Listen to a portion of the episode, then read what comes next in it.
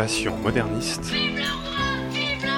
Le podcast qui éclaire Versailles, la cour, le peuple, la reine, le clergé. l'histoire moderne. La terre est proche. La thèse est osée.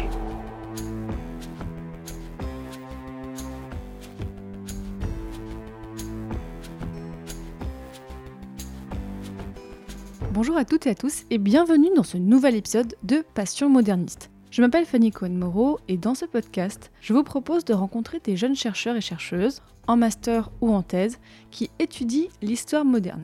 Et pour rappel, l'histoire moderne, c'est cette période qui s'est un petit peu glissée entre le Moyen Âge et l'époque contemporaine, c'est-à-dire en gros pour l'Europe occidentale, entre les années 1500 et 1800. Épisode 18. Olivier et la marine au XVIIIe siècle, c'est parti Il y a des gens que, que ça intéresse ce- ce- Non, Aujourd'hui, je vous propose un bond d'un siècle par rapport à l'épisode précédent, si vous l'aviez écouté. Dans l'épisode précédent, on voyageait un petit peu en Méditerranée avec Antoine Galland, voilà, on était à la fin du XVIIe. Eh bien, aujourd'hui, nous allons partir à la fin du XVIIIe siècle, à la fin de l'époque moderne. Et plus précisément, on va parler du contexte de la Révolution française. Mais attention, vous suivez bien, en s'éloignant de Paris et on met cap à l'ouest, on va à Brest et en Atlantique. Et notre guide aujourd'hui, voilà, notre, notre compagnon sera Olivier Aranda. Bonjour Olivier. Bonjour Fanny et merci de me recevoir. Avec grand plaisir. Attends, ça fait quoi? Ça fait ouais, quasiment un an qu'on échange des mails, qu'on essaie de trouver une date d'enregistrement. Euh, un enregistrement finalement, euh, pour l'instant, maudit, mais ça va changer. Mais oui, là, tout va bien se passer parce que si les gens peuvent l'écouter, c'est que tout s'est bien passé, de toute façon. Olivier, depuis octobre 2018, tu fais une thèse d'histoire moderne sur, attention, la marine de la République à Brest et dans l'Atlantique, 1792-1803. Tu es en fait dans une codirection, donc sous la direction de Pierre Cernat à l'Université Paris 1 Panthéon-Sorbonne, et sous la direction de Pierrick Pourchasse, en partenariat donc avec l'Institut d'histoire moderne et contemporaine de Paris. Et alors voilà, je, je le dis parce que je sais que c'est difficile aujourd'hui, tu es professeur agrégé d'histoire. Eh ben, félicitations, Merci. parce que c'est compliqué l'agrégation. Euh, si des personnes qui nous écoutent sont en train de préparer en ce moment, je vous envoie tout mon soutien. Vous êtes forts, croyez en vous, euh, ça va aller. Quoi qu'il se passe, ça va aller. Non mais vraiment, je, je tiens Moi à aussi, dire ça. et avec une pensée pour ceux des étudiants pour lesquels j'ai fait la méthodologie d'agrégation. Oh ah oui, tu prépares ça. je, je pense très fort. Oh, bah alors, Olivier, aujourd'hui peut-être, on va leur faire penser à autre chose. Que vous soyez agrégatif ou non, aujourd'hui on va se replonger dans cette époque, donc de la fin du XVIIIe siècle. Olivier, est-ce que tu peux nous donner des éléments de contexte un petit peu historique et géopolitique? Quelle est la situation en France en général et en Atlantique, surtout à la fin du XVIIIe siècle? En fait, au XVIIIe siècle, on est sur euh, une société qui est très marquée par l'importance de la mer et des échanges, des échanges maritimes.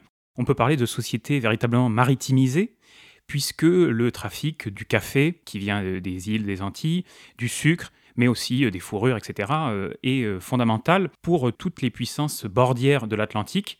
Quelles sont-elles, ces puissances? On les connaît, c'est l'Angleterre, plus exactement la Grande-Bretagne, qui n'est pas encore exactement le Royaume-Uni, donc qui est fondamental. La France, bien sûr, mais aussi euh, des puissances qui déclinent légèrement depuis le XVIIe siècle, mais qui restent très importantes, comme les Provinces-Unies, et pas Les la Hollande. Provinces-Unies, c'est le genre le- les. Pays-Bas et tout ça, ouais.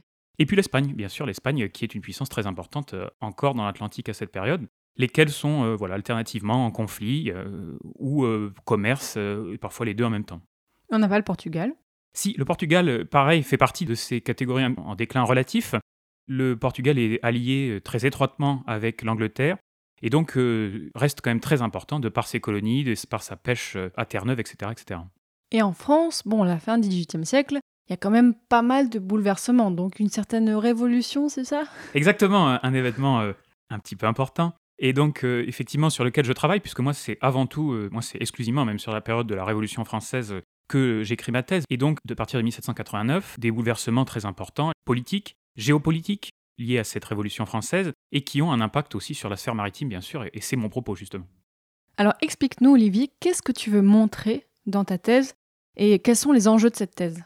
Ben, la la thèse de ma thèse, tout simplement, c'est-à-dire ce que j'essaye de prouver, eh ben, c'est tout simplement que la sphère maritime, la sphère navale, continue d'être fondamentale après 1789 et après la fondation de la République en 1792. C'est-à-dire que Mais pourquoi elle le serait pas en fait? Mais pourquoi elle ne le serait pas? Eh ben, Tout simplement, il suffit d'ouvrir un manuel euh, de collège, de lycée, ou même un manuel d'histoire euh, de licence, et euh, étrangement, à partir de 1789, la mer disparaît. Pourquoi? Parce qu'on n'entend plus parler que des députés de la constituante qui sont terriens. On a même eu souvent les ouvrages d'histoire qui ont été écrits jusque-là poussait même jusqu'au cliché cette idée de députés euh, trop proches du terroir, n'ayant pas conscience des réalités.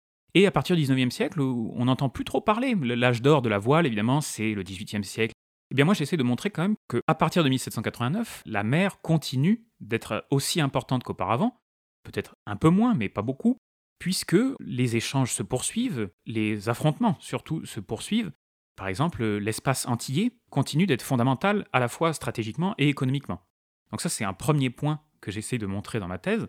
Le second, c'est une question vraiment de puriste d'histoire maritime, si j'ose dire, c'est en fait une question de stratégie navale. C'est-à-dire qu'en fait, comment fait la France pour combattre ses adversaires sur mer?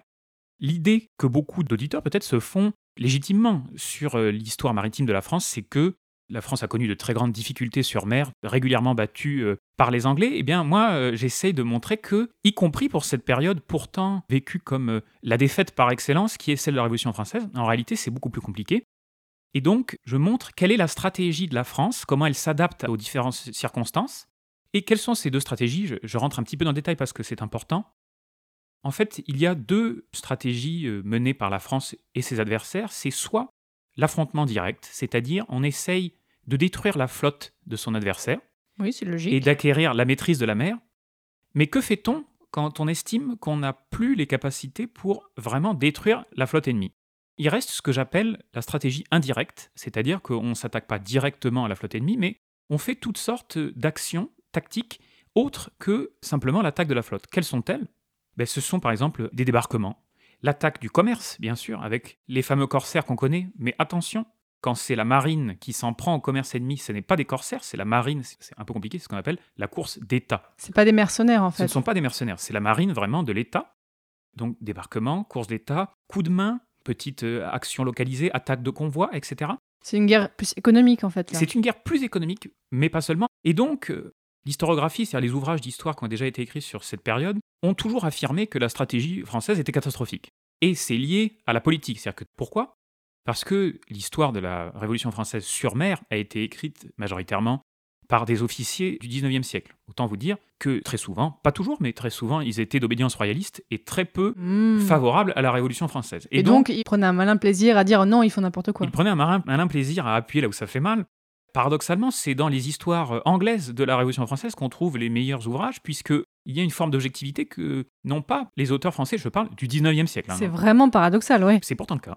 La doxa qui s'est créée, c'est que cette stratégie indirecte n'était pas pertinente et que finalement, la France aurait dû essayer de détruire la flotte anglaise pour permettre un débarquement, mais pour tout simplement acquérir ce que les maritimistes appellent la maîtrise de la mer, c'est-à-dire la possibilité de pouvoir commercer, la possibilité de pouvoir déplacer ses troupes d'une rive à l'autre de la mer. Eh bien, j'essaye en tout cas de montrer deux choses dans ma thèse.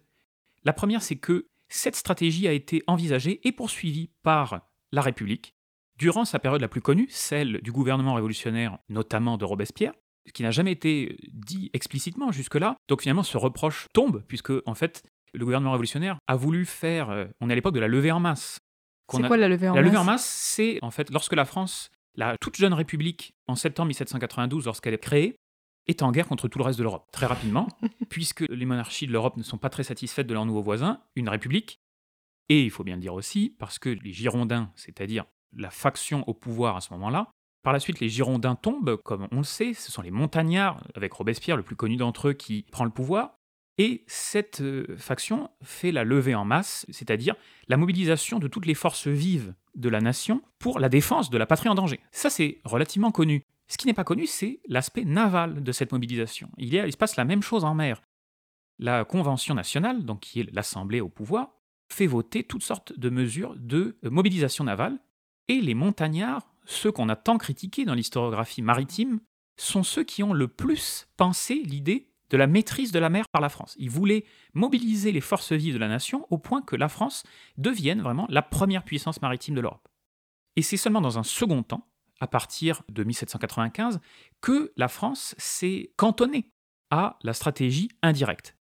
Et mon deuxième point, c'est que cette stratégie indirecte, tant décriée par certains penseurs navals, je pense par exemple à Mahan, qui est américain, c'est un auteur très connu relativement à l'histoire maritime, Mahan a toujours défendu l'idée que cette stratégie indirecte était une erreur, mais en fait elle n'a été suivie par la France que dans un second temps et plutôt avec succès, contrairement à ce que veut faire croire Mahan. à travers des exemples qu'on ne connaît pas beaucoup, mais c'est justement bien le problème, comme euh, les attaques de convois.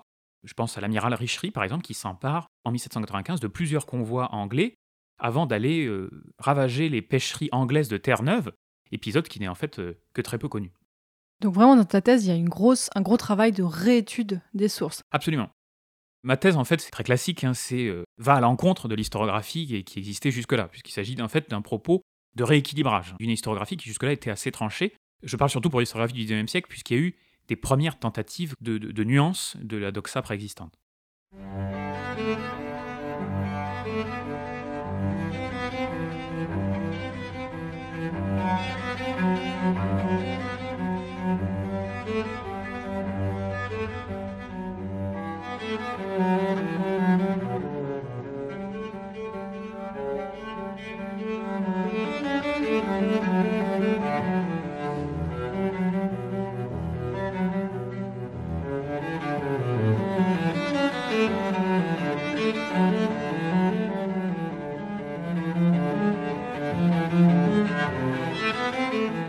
Maintenant qu'on a bien compris dans quel contexte tu te poses, en tout cas du point de vue de l'histoire et de l'étude de l'histoire, rentrons un petit peu dans le vif du sujet. Raconte-nous, Olivier, comment est organisée la marine à la fin du XVIIIe siècle et aussi qu'est-ce que la Révolution apporte comme changement? Parce que du coup, la, marine n'est plus royale, elle est républicaine, c'est ça? Exactement, donc euh, là c'est une question vaste, je vais essayer d'y- d'y répondre euh, brièvement. Comment est constituée la marine? Deux choses déjà. La flotte en fait se divise en deux aspects importants. Les gens, les bateaux. Non. Non, ça va. oui, euh, paradoxalement, dans un certain sens, oui, je vais y revenir. À l'intérieur des bateaux, il y a une première distinction qu'on peut faire, en fait, c'est entre le cœur de la flotte, ce sont les navires de ligne.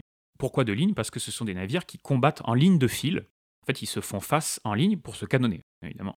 Et donc, ce sont ces vaisseaux qui sont le cœur de la flotte parce que c'est eux qui ont pour rôle de gagner des batailles et de maîtriser la mer. Par contre, on trouve aussi la deuxième catégorie, ce sont, euh, je simplifie bien sûr, hein, tous les bâtiments de plus petite taille, frégates, corvettes, etc., qui ont, eux, justement, plus un rôle de messager, d'attaque du commerce, un rôle plus de harcèlement, sont assez différents donc de ces, euh, de ces vaisseaux de ligne. Vaisseaux de ligne ayant au moins 74 canons et 700 hommes d'équipage, donc on parle de, oui, on parle de gros bateaux. on parle de gros bateaux. On parle de gros bateaux. Un de ces navires de ligne les mieux conservés, c'est celui de l'amiral Nelson, qui est le Victory, qui est conservé à Portsmouth, en Angleterre.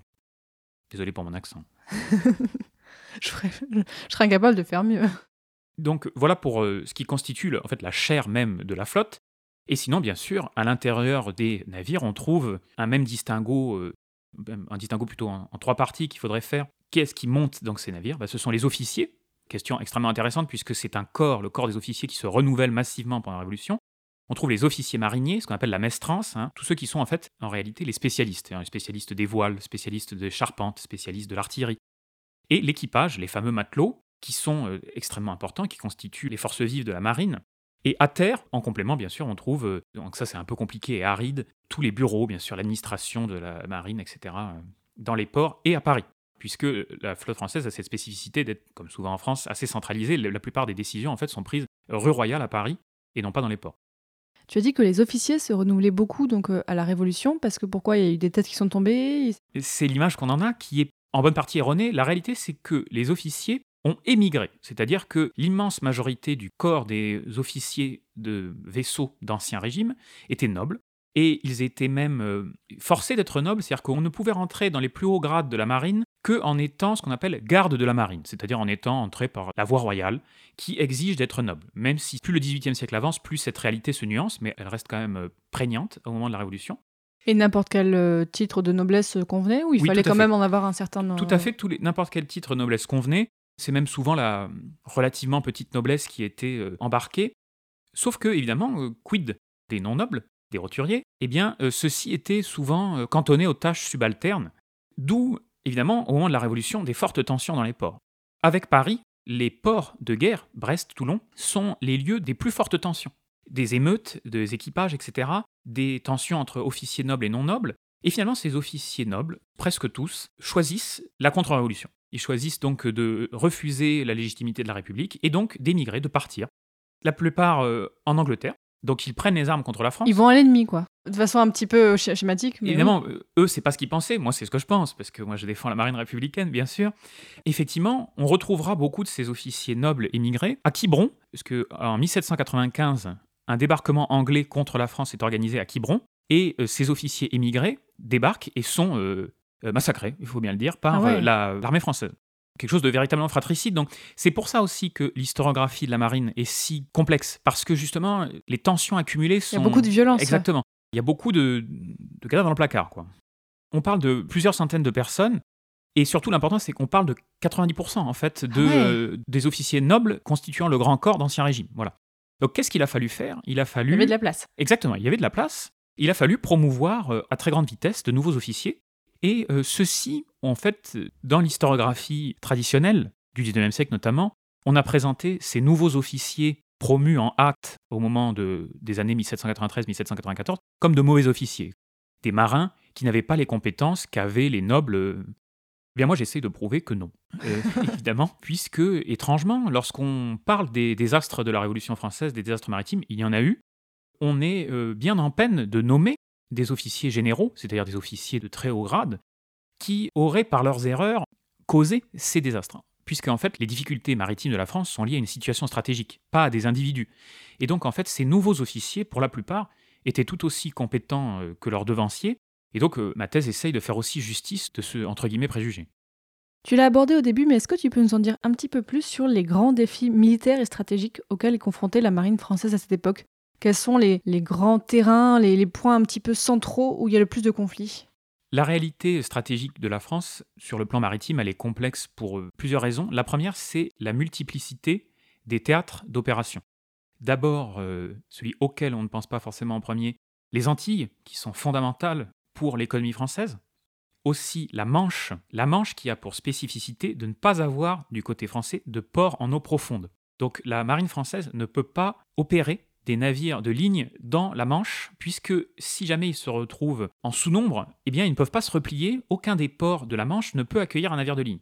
D'où l'importance des travaux euh, à Cherbourg, parce qu'à Cherbourg, c'est Louis XVI, puis les assemblées révolutionnaires, puis Napoléon qui vont pousser autant que possible pour créer un grand port à Cherbourg qui puisse accueillir des grands navires. Mais du coup, ils allaient où alors, les grands Ben, navires en- justement, ben, ils essayaient d'éviter la Manche, justement. Or, c'est un très grand problème, puisque l'adversaire numéro un étant l'Angleterre, évidemment, ne pas pouvoir opérer en Manche ou très difficilement est un véritable inconvénient. La base principale de la Manche pour les grands navires, ben, c'est Brest, sauf que Brest, c'est pas sur la Manche, donc il faut faire évidemment des manœuvres assez complexes. Et la deuxième spécificité, c'est l'existence de deux façades maritimes pour la France. C'est-à-dire que la France a cette spécificité qu'elle partage avec l'Espagne, mais avec aucun autre pays européen, d'avoir une façade atlantique et une façade méditerranéenne. Donc, il faut se coordonner, il faut euh, opérer de manière coordonnée ou parfois de manière désordonnée entre ces deux façades et, et c'est un peu compliqué.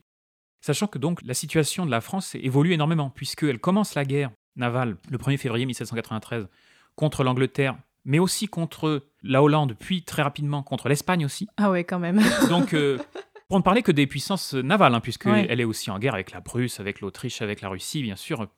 Donc la marine française est totalement submergée par le nombre, sans compter, et ça j'insiste là-dessus parce que c'est fondamental pour ma thèse, sans compter que sur les arrières de la marine française, il y a l'insurrection vendéenne. Puisque, évidemment, vendéenne, on pense à la Vendée, mais il faut jamais oublier les Chouans, c'est-à-dire l'insurrection anti-révolutionnaire en Bretagne. Et donc il faut s'imaginer que la France opère en sous-nombre catégorique avec une véritable guérilla sur les arrières de ses arsenaux. Donc euh, la situation est plus que complexe. L'historiographie euh, du XIXe siècle notamment a été quelque peu malhonnête dans sa présentation de euh, la marine française comme étant catastrophique du fait, en gros, des idées politiques délétères des révolutionnaires, alors que c'est plutôt la situation stratégique qui, à mon avis, est la cause principale des, difficultés de la marine. En fait, indirectement, c'était la, la faute de leurs idées, parce que s'il y avait la révolte, c'était à cause de leurs idées. Donc peut-être. Indirectement, il y a un petit raccourci de... Oui, on- Tu dis ça, Fanny, parce que tu, tu es révolutionnaire dans l'âme, mais, mais, mais euh, Non, mais là, là, vraiment, concrètement, c'est comme ça que s'exprimaient les hommes du 19e siècle. Oui. Bien sûr, et d'ailleurs à l'intérieur même de la marine, euh, par exemple, il y a un très bel ouvrage de Jacques Cambry qui s'appelle euh, Voyage dans le Finistère en 1794 et 1795, qui raconte en fait comment les officiers de marine traitaient leurs subordonnés euh, sous l'Ancien Régime. Et on comprend pourquoi il y a eu la Révolution, puisque même si c'est exagéré, bien sûr, et le corps de- des officiers de l'Ancien Régime avait de très grandes qualités, notamment scientifiques, euh, c'est pas le, su- le sujet, mais évidemment la façon dont ils traitaient leurs subordonnés, euh, fait comprendre qu'il y a eu euh, des révoltes, notamment dans les ports. Donc effectivement, tu as raison Fanny, dans ta verve révolutionnaire. Et du point de vue un petit peu scientifique, là je, je mets un petit peu de côté les hommes et je remets la science, même si les hommes sont pas loin, quelles sont les évolutions que connaît le monde de la marine dans les outils ou dans la conception des navires? On est à l'époque de ce qu'on appelle l'âge d'or de la marine en bois ou à voile, c'est-à-dire que le modèle des vaisseaux, notamment les vaisseaux de 74 canons, qui est le, navire de ligne le plus connu, est un modèle standardisé qui est à son apogée puisque la France construit, sur le modèle d'un ingénieur constructeur qui s'appelle Jean-Noël Sanet, tous ces vaisseaux de 74 canons sur le même modèle, qui est un excellent modèle, reconnu y compris par les Anglais comme inégalé. Et donc, il n'y a pas vraiment d'innovation au niveau de la construction navale. On est une période de relative stagnation. On est content de ce qu'on a, on, continue content. comme ça. La différence, elle se fait notamment au niveau des armes, c'est-à-dire que les Anglais inventent ce qu'on appelle la caronade, qui est un canon court de très fort calibre, qui est très efficace et ils s'en servent avec succès pendant la guerre d'indépendance américaine, et y compris pendant la Révolution française. La réponse de la France est intéressante parce que c'est typique de la mentalité révolutionnaire, c'est-à-dire qu'en fait, la commission des armes, qui est une commission créée par le gouvernement révolutionnaire, propose de nouveaux types d'artillerie qui sont extrêmement novateurs, c'est-à-dire des obus explosifs. en fait. Ah ouais, Donc, euh, qui seront finalement, euh, excusez-moi pour le futur, mis vraiment au point seulement en 1820. Mais, je pense que c'est une de mes découvertes principales, on est passé très près de la création de ces obus, style presque 19e siècle, dans les années 1794-1795, puisqu'à Meudon, donc à côté de Paris, est créée une manufacture d'obus incendiaires ou explosifs qui, s'ils avaient été mis parfaitement au point, auraient changé littéralement la face du monde. hein. et c'était quoi le souci? Et je ne sais pas, j'essaie Ah. de le chercher. Bon, évidemment, c'est des techniques euh, compliquées, donc euh, je ne sais pas, j'espère le trouver. Tout ça pour dire que l'essentiel, finalement, c'est pas le résultat. L'essentiel, c'est de voir que, à travers ce genre d'innovation, ça nous montre que on est très loin de l'idée que certains peuvent avoir d'une marine délaissée par les autorités révolutionnaires. Bien au contraire, en réalité, les efforts ont été massifs dans le but, encore une fois, d'acquérir une véritable maîtrise de la mer pour la France. Ce diable est très fort. Il est sorti de nulle part. D'abord, il nous martèle, ensuite, il nous passe sur l'arrière et casse notre gouvernail. Un bougre d'artilleur. Sans cette brume, c'en était fini. Nous avons eu une sacrée chance. S'il avait le dessus du vent, nous avons eu le dessus grâce aux dieux. Ce que vous dites m'échappe totalement, mais il me semble. Il me semble qu'il se soit montré très habile. Sept semaines de route. Et à l'aube, sans crier gare, il nous tombe dessus. Les Français ont introduit des espions en Angleterre comme ailleurs. Tout comme nous. Oui. J'ai aussi une question. Est-ce qu'on voyait des différences Et peut-être que là, tu vas me dire, ça sort peut-être de ton champ, mais est-ce qu'on voit des différences entre la marine atlantique et de Méditerranée?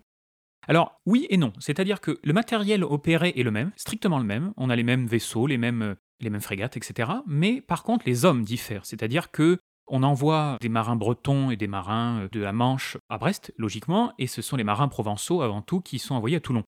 Donc, du coup, on a souvent des rivalités régionales hein, qui sont très marquées au XVIIIe siècle. C'est d'ailleurs très intéressant parce que la République jacobine, en tout cas qui souhaite l'unité nationale, va être un des premiers régimes à essayer de mettre le haut là à ces particularismes qui font du mal à la marine française parce qu'évidemment, il est très tentant quand quelque chose va mal de dire que c'est la faute des Provençaux ou des Bretons en fonction de où on se situe. Donc j'ai un exemple concret, ça. hein. Par exemple, en 1794, il y a une bataille euh, à laquelle j'ai consacré mon mémoire de M2 qui se passe très au large de la Bretagne, s'appelle la bataille de Prairial, le 1er juin 1794. Ça se passe pas très bien pour les Français, même si l'objectif stratégique euh, de faire passer un convoi est réussi. Néanmoins, la flotte française perd plusieurs vaisseaux. Il faut un coupable, et qui est celui qu'on trouve? Ben, C'est le seul provençal euh, parmi les capitaines de la flotte. En tout cas, c'est comme ça que lui le présente, mais c'est sans doute pas totalement faux. Voilà. Donc, euh, il peut y avoir des rivalités, des euh, tensions régionales. Au XVIIIe siècle, par exemple, aussi, chaque province se met en avant son propre amiral fétiche. Par exemple, l'amiral provençal le plus connu, c'est Suffren, qui donc est une des gloires de la marine française et qui d'ailleurs parle le provençal, je crois. Bah, Écoute, moi j'ai des origines bretonnes et provençales, donc je me sens un peu offensée parce que tout ce que tu racontes. Je mais- excuse. Et justement, dans ta thèse, tu t'intéresses beaucoup au port de Brest. Quelle est la situation de la ville à l'époque et quelle est la place que prend la marine? Est-ce qu'elle prend toute la place ou euh, pas forcément? Elle prend toute la place. Ça a été le cas durant tout le XVIIIe siècle à, à Brest. Certains diraient même que c'est encore le cas. Non, c'est plus le cas, mais la marine continue d'être très importante à Brest. Ben, c'est une ville euh, extrêmement intéressante. Pourquoi? Parce que justement, elle est un îlot républicain entouré euh, de zones hostiles. J'ai déjà consacré plusieurs publications à la question. C'est-à-dire qu'en fait, euh, il faut s'imaginer que vous êtes à Brest, dans une ville assez petite, où quasiment toute l'activité est tournée vers la flotte. En face de vous, en mer, vous avez toute la coalition ennemie, notamment les Anglais, qui vous attendent. Et derrière vous, dans les campagnes aux alentours, dans le reste de la Bretagne, vous avez l'insurrection des Chouans contre la République. Donc, le courrier ne passe pas, les réquisitions de grains, qui sont fondamentales, sont très difficiles. Il y a un véritable complexe obsidional, c'est-à-dire une sensation d'être assiégé pour la ville de Brest, puisque les républicains à Brest ont l'impression d'être euh, entourés d'une véritable zone hostile. Ça devient donc euh, une espèce de... De bastion De bastion républicain. C'est pour ça qu'il y a des expérimentations politiques qui s'y font, puisque cette atmosphère très particulière entraîne forcément une émulation républicaine à l'intérieur de la ville, et du coup une atmosphère politique très particulière. On s'éloigne un peu du sujet, mais comment la ville de Brest a fait pour ne pas être prise par les contre-révolutionnaires? Parce que justement, du vu de cette situation, comment ils ont fait pour résister? Pour plusieurs raisons. La première, c'est que la ville de Brest est fortifiée par Vauban. C'est une véritable ville de garnison. Hein. Il faut regarder, je vous encourage à regarder un plan. Il y en a beaucoup sur Gallica, on en trouve sur Internet qui sont Et j'en mettrai sur le site de Passion, enfin, de Passion Moderniste, qui est sur le site de Passion Médiéviste, comme ça. Des plans qui sont magnifiques du XVIIIe siècle de la ville de Brest où on voit en fait une ville totalement repliée sur son arsenal. C'est-à-dire que l'arsenal est au cœur de la ville et la ville est entourée par une muraille de Vauban qui la protège. Donc ça, c'est pour les protections terrestres. Et pour les protections maritimes, la ville de Brest a cette spécificité qu'on ne peut y accéder que par le goulet, le fameux goulet qui est protégé par des batteries extrêmement puissantes.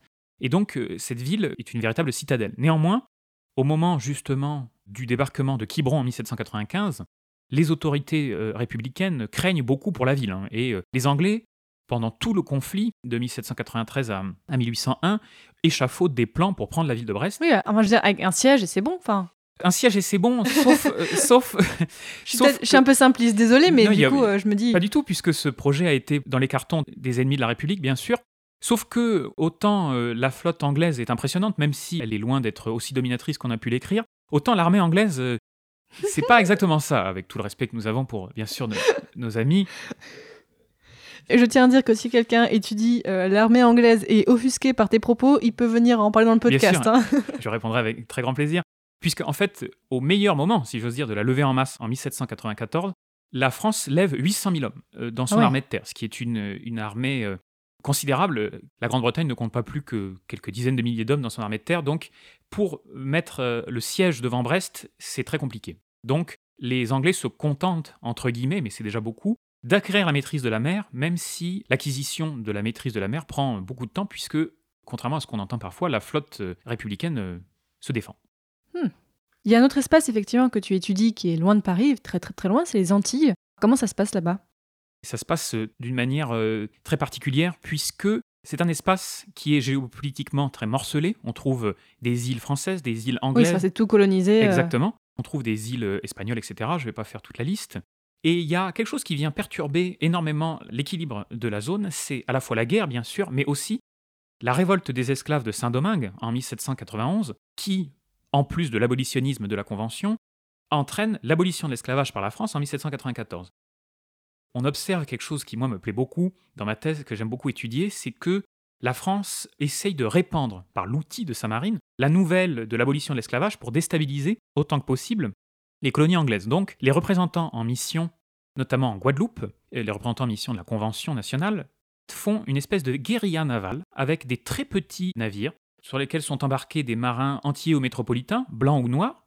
Ces petits navires amènent partout des armes, essayent de répandre la nouvelle de l'abolition de l'esclavage pour créer des révoltes serviles, c'est-à-dire des révoltes d'esclaves, contre les Anglais, lesquels sont obligés, en réponse, d'envoyer de très lourdes expéditions pour essayer de reprendre leurs propres îles et les îles françaises, mais avec de très grandes difficultés, puisque ces corps expéditionnaires anglais sont frappés par la maladie, la fièvre jaune, avec de très très lourdes pertes, et donc ce théâtre d'opération qu'on connaît peu, est en fait euh, un théâtre euh, où la France républicaine, et parce qu'elle est républicaine, c'est-à-dire parce qu'elle a parmi ses armes l'abolition de l'esclavage, prend le, dessus sur l'Angleterre. Les idées sont peut-être même plus fortes que les armes dans ce cas-là.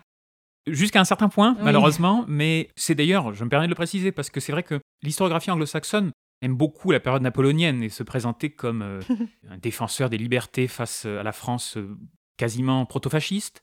Quand on pense euh, la période révolutionnaire, c'est pas du tout le tableau qu'on a dans les Antilles. Il ne s'agit pas d'idéaliser la République française, bien sûr, hein, c'est pas du tout la question. Non, les, problèmes, tout. les problèmes euh, se maintiennent, mais euh, les Français en fait essayent de fomenter des révoltes d'esclaves, des révoltes y compris des peuples autochtones qui avaient été euh, colonisés par les, les Anglais, là où il en reste. Et donc c'est un intéressant mélange du combat politique et du combat militaire.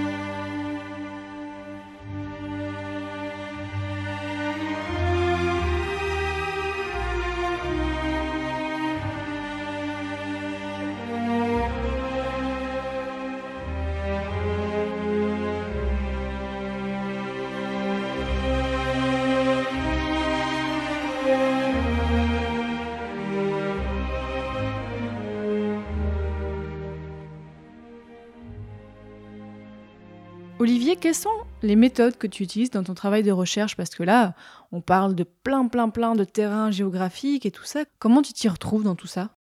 Et je m'y retrouve euh, pas toujours, mais euh, en fait, la difficulté que j'ai, euh, c'est ce que tu dis, c'est c'est l'abondance documentaire. Donc, euh, s'il y a des médiévistes qui nous écoutent, euh, j'espère qu'ils ne se sentiront pas agressés. Les médiévistes te regardent avec mépris. Non mais Bien oh c'est parfaitement, c'est parfaitement légitime. Non, effectivement, c'est la- l'abondance documentaire est vraiment euh, problématique, c'est-à-dire qu'il faut accepter, voilà, de ne pas pouvoir tout lire. Mes fonds, ce sont les fonds en fait des archives de la défense à Vincennes principalement, un petit peu les archives nationales et aussi les archives coloniales d'outre-mer et enfin les archives départementales du Finistère. Donc ça fait beaucoup. J'essaye de m'y retrouver et je suis obligé de, de passer vite sur certaines choses.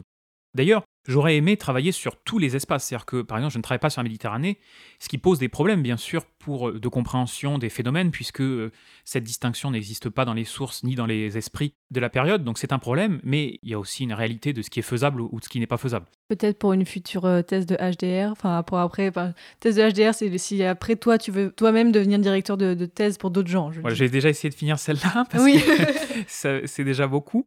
Et sinon, donc, euh, le dépouillement donc, de toutes ces sources me prend énormément de temps, même si c'est un, un grand plaisir. Et j'essaye aussi, bien sûr, quand même, d'apporter quelques méthodes quantitatives à mon étude pour qu'elle soit. Ça veut dire plus- quoi? C'est-à-dire, par exemple, une prosopographie, c'est-à-dire une étude de tous les membres du corps des officiers de la marine à Brest, pour voir, justement, ben, qui sont-ils, ces euh, officiers dont on a tant dit de mal. Et, Ouais, euh, tu, en avec- fait, tu vas jusqu'à l'individu dans ta Bien thèse. sûr, à l'individu, mais je ne descends pas dans les grades les plus, euh, les plus faibles. hein. Je- Oh. je- je- même si je m'intéresse bien sûr aux matelots en tant que tel, mais aux matelots en tant que groupe. Je peux pas. euh, De toute façon, on n'a pas de document hein, sur les matelots en tant qu'individu, mais si vous en avez un, euh, je, je suis très intéressé. Le- Donc ça, c'est une étude de prosopographie des individus, puis aussi une base de données sur les navires euh, de la flotte, notamment tous les vaisseaux. J'ai une fiche pour chacun d'entre eux pour reconnaître leurs caractéristiques, pour Tu en essayer as de combien? Une grosse cinquantaine quoi, qui Ah tournent. d'accord, j'aurais pensé beaucoup plus en fait. Non, non, parce que là, je parle que des navires de ligne. hein. Je parle que des navires de ligne, c'est-à-dire un Les navire de gros. c'est ouais, au moins 74 canons hein, et au moins 700 hommes d'équipage. Sachant qu'il y en a des encore plus grands, ça va jusqu'à 118 canons et plus de 1200 hommes d'équipage. hein, Ah euh, ouais Ce sont des, des vraies citadelles de la mer. hein. On dit souvent, et c'est très vrai, qu'un seul navire de ligne de premier rang, c'est-à-dire les plus gros, a plus de canons que toute l'armée de Napoléon au moment de la campagne de Russie. Donc c'est pour se rendre compte Ah ouais de ce que c'est que la réalité de la marine à l'époque. hein. Là, c'est un tout autre sujet, on pourra en parler longuement, mais faut jamais oublier que la marine est une des réalités pré-industrielles en réalité. Il n'y a que le plus grand rassemblement d'ouvriers au XVIIIe siècle, ce sont les arsenaux. C'est-à-dire que une grande entre guillemets usine, parce qu'il n'y a pas de machine au XVIIIe siècle, c'est au maximum 1000 ouvriers. L'arsenal de Brest, au moment de la mobilisation maximale, c'est 20 000 ouvriers. C'est là donc là où sont construits les bateaux Exactement, c'est là où sont construits, 20 entretenus 000 les bateaux. personnes, Voilà. ouais. D'où aussi, et là, quand on tire sur le fil, tout vient, d'où aussi la question politique. Puisqu'évidemment, quand vous mettez 20 000 ouvriers dans une ville qui est entourée par euh, des forces qui sont ennemies politiquement et qu'il y a une révolution, vous vous doutez bien que ça donne des choses euh, surprenantes. Oui, c'est un énorme groupe de personnes à gérer. Exactement. Donc tu as comme type de source en fait toute forme d'archives. Alors, il y a beaucoup de sources différentes, effectivement. Il y en a trois principales. La première, c'est la correspondance. la Ah oui. correspondance en fait entre les bureaux, correspondance publique, hein, c'est-à-dire Oui. la correspondance en fait entre les bureaux de la marine et les amiraux. C'est-à-dire par exemple l'amiral à la tête de la flotte de Brest correspond avec le ministre de la marine, euh, des, des cartons et des cartons. J'ai aussi les journaux de bord qui sont très intéressants, qui sont assez difficiles à étudier, mais qui sont aussi très agréables. Sur un journal de bord, on trouve à midi systématiquement est reportée la position du navire, et donc on peut reconstituer la trajectoire de toutes les flottes, mais même de toutes les expéditions petites ou grandes. On a le menu aussi ou pas à midi? Non, on n'a pas le menu à midi, même si je suis sûr que je suis sûr que c'est un sujet très intéressant, puisque la marine française d'ailleurs a des problèmes de ravitaillement, notamment justement à cause de l'insurrection des Chouans sur ses arrières. Mais euh, euh, voilà. Donc, voilà, ça c'est un deuxième type de source. Et le troisième, qui est moins important mais qui m'intéresse beaucoup, c'est le source des cours martiales. C'est-à-dire qu'en fait, quand vous perdez votre navire euh, aux mains des Anglais, ce qui, il faut être honnête, arrive malheureusement assez régulièrement, Mhm. eh bien, vous passez en jugement pour avoir perdu votre navire. Et à ce moment-là, euh, c'est une source qui est très intéressante, puisque le jury pose toutes sortes de questions, qui sont en fait les questions de l'historien. C'est-à-dire, qu'est-ce qui s'est passé Euh, Pourquoi vous avez perdu votre navire? Est-ce que c'est votre équipage qui n'allait pas? Est-ce que c'est votre navire? Comment vous pouvez vous justifier? Et en plus, c'est très intéressant au niveau de la période, parce que euh, c'est politique aussi. C'est-à-dire qu'évidemment, pendant la période révolutionnaire, vous avez intérêt à vous justifier que vous n'avez pas, vous n'êtes pas rendu trop tôt, parce que sinon vous n'avez pas fait preuve de civisme, etc. Donc, euh, toutes ces notions-là s'entrecroisent. Là, il y a une continuité avec le Moyen-Âge sur le côté, les études de procès qui enseignent beaucoup de choses en fait sur la vie de l'époque. Bien sûr. Évidemment, ce sont des procès très spécifiques, ce sont des procès militaires, ce sont des cours militaires, mais qui sont euh, très précieuses, notamment aussi parce qu'elles donnent à voir la parole des marins, qui n'existe nulle part ailleurs, bien sûr, puisque les marins, très souvent, sont illettrés. S'ils écrivent, on n'a pas gardé, en tout cas dans les archives publiques, ce qu'ils écrivent. Donc le seul moment où on entend la parole des marins, c'est dans ces cours martiales où ils déposent contre ou euh, à des charges ou, à- ou contre leur capitaine pour dire euh, oui, euh, il a bien fait, il n'a pas bien fait. Et donc on voit des choses qu'on ne peut pas voir dans d'autres sources. Est-ce que tu as un souvenir d'archives particulier que tu voudrais nous partager, peut-être récemment ou un peu plus vieux? Les documents qui m'ont frappé, c'est aussi tous ceux qui euh, montrent euh, la continuité entre Ancien Régime et Révolution, notamment au niveau de certains individus relativement connus, puisque ce qu'on a beaucoup dit, c'est que finalement la Révolution avait euh, dispersé les savants marins les plus, avancés.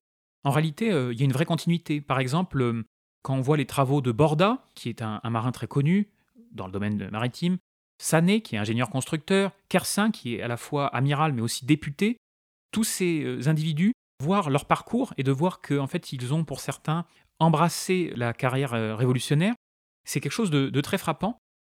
Certains individus se démarquent euh, et donc, euh, voilà, il faut essayer de ne pas s'attacher à tous ces amiraux. Oui, ça fait beaucoup de gens. Tu me fais un peu penser. On a fait un épisode sur les médecins à Paris et Isabelle, donc euh, qui les étudiait, nous racontait un peu son attachement à ces hommes au fur et à mesure. Elle a l'impression de vraiment les connaître. Oui, alors euh, c'est bien sûr un danger avant tout hein, pour l'historien parce que bon, il Pourquoi faut... un danger? Bah, parce qu'il ne faut pas avoir trop d'empathie, euh, il faut essayer de rester euh, avec un regard scientifique, puisque Mais un regard scientifique ne peut pas être empathique? Ben, c'est dangereux, c'est-à-dire qu'il faut. Le problème, c'est plutôt l'inverse. Généralement, on est plutôt trop empathique. Moi, j'ai choisi ce sujet, donc évidemment, les hommes que je vois dans les sources combattre, vivre, mourir, je m'y attache. Donc, c'est pour moi un travail sur soi de pas tricher avec les sources et donc de ne pas, en fait, avoir un attachement qui euh, éloigne trop la distance scientifique euh, qui est nécessaire. Est-ce que tu vois des femmes dans tes sources? Alors quand j'en vois, je suis ravi, c'est très difficile. Alors, en fait, c'est très intéressant, c'est un cas assez classique. On les voit en creux. C'est-à-dire que, par exemple, on a régulièrement des demandes des amiraux pour chasser les femmes qui sont à bord. si on demande de les chasser, c'est qu'il y en a. Donc pour l'historien, c'est intéressant. En fait, la marine est un monde très genré, puisque les femmes y sont interdites. Quasiment, enfin, c'est- c'est encore le cas jusqu'à récemment pour certaines. euh, par exemple, on pense dans les, dans les sous-marins. Oui, c'est plus le cas. voilà, euh, mais jusqu'à récemment, c'était Jusqu'à le cas. assez récemment, c'était le cas. Effectivement, c'est un monde très genré, donc ça dit quelque chose. Même si mes sources ne portent pas directement dessus, dès que j'en entends parler, ça m'intéresse. Notamment, si elles ne sont pas présentes à bord, elles sont présentes dans l'arsenal. Et on a une véritable politique sociale, qui ne date d'ailleurs pas de la Révolution, qui est plus ancienne, vis-à-vis des familles des marins et des ouvriers des arsenaux, qui est très intéressante, puisque les familles, notamment les épouses des marins, peuvent percevoir directement leur solde quand leurs maris sont en mer. Et à l'arsenal, dans les moments de difficulté, par exemple à l'arsenal de Brest, le représentant en mission, que j'aime beaucoup justement, on en parlait, puisque c'est voilà, politiquement euh, une ligne que j'apprécie, le, le représentant en mission euh, de la Convention à Brest demande à ce qu'on fournisse du travail aux femmes démunies de Brest, souvent dans la réfection des voiles. Donc évidemment, on reste euh, dans des rôles genrés, hein, y Mm. compris à l'intérieur de l'arsenal, puisque c'est tout ce qui relève de la couture, même si c'est une couture particulière, hein, c'est une couture entre guillemets industrielle. Donc le représentant mission fait en sorte que ces femmes aient un travail pour subvenir tout simplement à leurs besoins, puisque on a beaucoup de femmes démunies euh, à Brest et dans les autres arsenaux. Il n'y a aucune place pour les femmes à bord de façon légale. De façon légale, non, il n'y en a pas. Même si, bien sûr, entre les lignes, on peut voir euh, des exceptions. Dans la marine anglaise, par exemple, les euh, officiers mariniers, c'est-à-dire encore une fois hein, les charpentiers, les maîtres d'équipage, etc., peuvent embarquer leurs femmes, ce qui pose toutes sortes de problèmes. Par exemple, dans les romans, c'est un ressort narratif très utilisé. Je pense au roman de Patrick O'Brien, que j'aime beaucoup. Dès qu'une femme est embarquée à bord par un des officiers mariniers, on sait que généralement ça va mal se passer, ou qu'en tout cas ça va être un ressort narratif important, parce qu'évidemment, il faut imaginer toute une communauté. Sur un navire de ligne, il faut imaginer 700 hommes hein, et 5 ou 6 femmes. Dans Quelle un, angoisse Dans, Quelle dans un espace qui est minuscule. hein. Ça, euh, moi je suis pas spécialiste des questions techniques de marine, hein, mais il faut se rendre compte euh, de à quel point les navires sont entassés. L'entassement est délirant, c'est-à-dire qu'il y a environ un tonneau par homme. Donc c'est-à-dire que en espace, je ne saurais pas trop dire ce que ça veut dire. C'est-à-dire que je vais donner un exemple qui sera parlant. Vous dormez donc dans la batterie, les matelots dorment dans la batterie avec les canons, et ils ne peuvent pas tous dormir ensemble. C'est-à-dire que il faut toujours qu'il y ait un quart, c'est-à-dire une partie de l'équipage qui soit au travail, dans la mâture, c'est-à-dire dans les mâts, pour que les autres puissent dormir à touche-touche, collés les uns aux autres dans leur hamac. Sinon, ils ne peuvent pas tous dormir ensemble. On est sur une promiscuité qui est euh, incroyable, avec tout ce que ça suppose de maladies. Et aussi, moi je travaille pas dessus, mais j'aimerais peut-être travailler dessus dans l'avenir, tout ce que ça suppose comme promiscuité, avec des questions par exemple des agressions sexuelles entre hommes, la question des choses comme ça. Il y a peu de sources, mais c'est intéressant. Peut-être avec les procès, tu pourrais avoir des Exactement. choses. oui. C'est très connu en Angleterre, nous on a moins cette culture-là, mais en Angleterre, euh, le code pénal est très connu parce qu'il proscrit toutes sortes de choses. euh, C'est quelque chose auquel on fait encore référence euh, en Angleterre pour rigoler. Aujourd'hui, c'est un code pénal qui proscrit toutes sortes de choses comme l'athéisme, mais bien sûr, avant tout, le, péché de sodomie qui est puni de mort. Et donc, on a très régulièrement en Angleterre des procès pour euh, un reproche donc de, sodomie qui veut vous valoir d'être puni haut et court. Sachant que là aussi, bien sûr, hein, il y a des pratiques transactionnelles, c'est-à-dire qu'on dissimule certaines choses, etc. Faut pas croire, pas s'imaginer non plus qu'évidemment. euh, Bah écoute, Olivier, c'est passionnant. Si on veut en savoir plus sur le sujet, est-ce que tu as des lectures à nous conseiller qui seraient accessibles au grand public ou peut-être des sites internet de référence Alors, euh, parmi les sites internet, le premier que je ne peux pas ne pas vous euh, recommander, c'est le site qui s'appelle Trois Ponts. Troisponts.fr, qui est tenu par Nicolas Mioc, qui est un historien qui vulgarise à la perfection euh, toutes ces questions maritimes. Je vous encourage à, y aller. Et pour ce qui est plus spécifiquement de la Révolution française, il y a un manuel qui est sorti au moment du bicentenaire de la Révolution française par Jean Meyer et Martine Acera qui s'appelle Marine avec un S et Révolution avec un S, qui présente un, un premier panorama qui est maintenant un, un tout petit peu daté, mais qui reste tout à fait excellent, sur cette question de la marine euh, révolutionnaire. Je mettrai donc euh, ces références sur le site et j'en mettrai aussi euh, d'autres avec toi.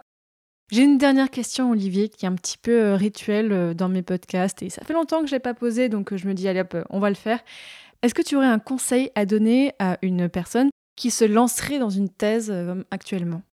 Mon conseil, honnêtement, euh, est facile à dire, mais je pense qu'il est important, c'est de prendre un maximum de plaisir dans ce travail, qui est difficile, mais malgré tout, il faut essayer de prendre le temps de prendre euh, le plaisir euh, de l'archive et se rendre compte que c'est une chance. Moi, personnellement, j'ai eu pas mal de difficultés administratives et des difficultés de santé au début de ma thèse, et euh, aujourd'hui, c'est presque une chance parce que je savoure la réalité de la recherche qui, malgré toutes ces difficultés, vaut le coup. Quand on commence une thèse, on veut tout de suite être très productif. Je pense qu'il faut aussi prendre le temps de se faire plaisir. C'est important, oui, t'as raison.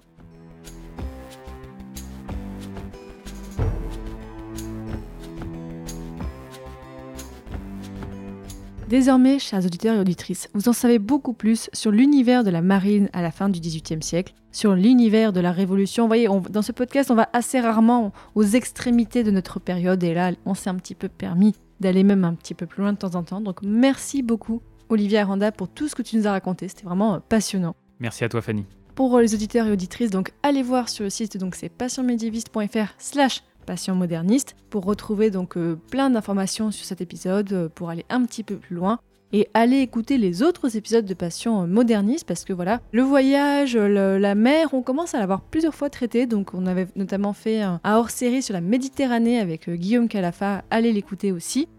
Si l'histoire vous intéresse et que vous voulez aussi écouter d'autres podcasts sur l'histoire, allez donc écouter Passion médiéviste qui parle du Moyen Âge. Au moment où vous écoutez cet épisode, je pense qu'il y a bientôt 50 épisodes qui seront sortis, donc euh, beaucoup de choses à écouter. Et normalement, au moment où vous écoutez ce podcast, j'en ai lancé un nouveau. Oui, encore un nouveau podcast sur l'histoire. Et encore, j'ai encore plein de projets, hein, mais là, je le fais euh, un tous les deux ans. Ça va. Je vais lancer Passion Antiquité. Donc, Antiquité avec un S pour explorer les différentes antiquités qui existent. Montrer que oui, effectivement, il y a Rome, l'Empire romain, on a la Grèce antique, mais vous allez voir qu'il n'y a pas que ça en Antiquité. Et aussi, si vous voulez soutenir un petit peu tous mes podcasts, il y a le Tipeee. En Tipeee, c'est donc une plateforme où vous pouvez donner de l'argent, donc quelques euros. C'est tipeee.com slash passion médiéviste. Alors, je l'ai gardé le nom de passion médiéviste parce que c'est mon podcast le plus connu, mais si vous me soutenez là-dessus, vous soutenez aussi bah, du coup mes autres podcasts parce que ça me permet de dégager du temps pour sortir plus d'épisodes, de nouveaux podcasts. Donc euh, n'hésitez pas si vous voulez me soutenir avec euh, même euh, quelques euros, même pour le prix d'une bière par an. Bah, moi déjà ça m'aide ça un petit peu à pouvoir vivre en partie du podcast et c'est vraiment grâce au soutien des auditeurs et auditrices. Donc ça me fait vraiment très très chaud au cœur. Et sinon, vous pouvez aussi soutenir Passion Moderniste en juste parlant du podcast autour de vous. Voilà, je sais pas, à votre voisin, à votre cousine, à votre collègue, ça fait toujours du bien le bouche à oreille, c'est ce qui marche le mieux pour la diffusion des podcasts, donc je compte sur vous. Essayez de propager l'amour pour l'histoire autour de vous. Merci encore d'écouter ce podcast et je vous dis à très bientôt pour un prochain épisode de Passion Moderniste. Salut Once was a ship that put to sea. The name of the ship was a billy of tea. The winds blew up her bow, up down, or below my billy boys blow. Soon may the wellerman come to bring us sugar and tea and rum. One day when the tonguing is done, we'll take our leave and go. Soon may the wellerman come to bring us sugar and tea and rum. One day when the tonguing is done, we'll take our leave and go. Not been two weeks from shore and down on her a right whale bore. The captain called all hands and swore he'd take that whale in tow. Soon may the weatherman come to bring us sugar and tea and rum.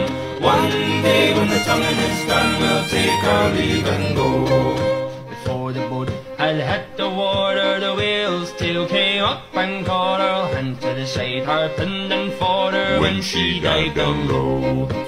Soon may the wellerman come to bring us sugar and tea and rum. One day when the tonguing is done, we'll take our leave.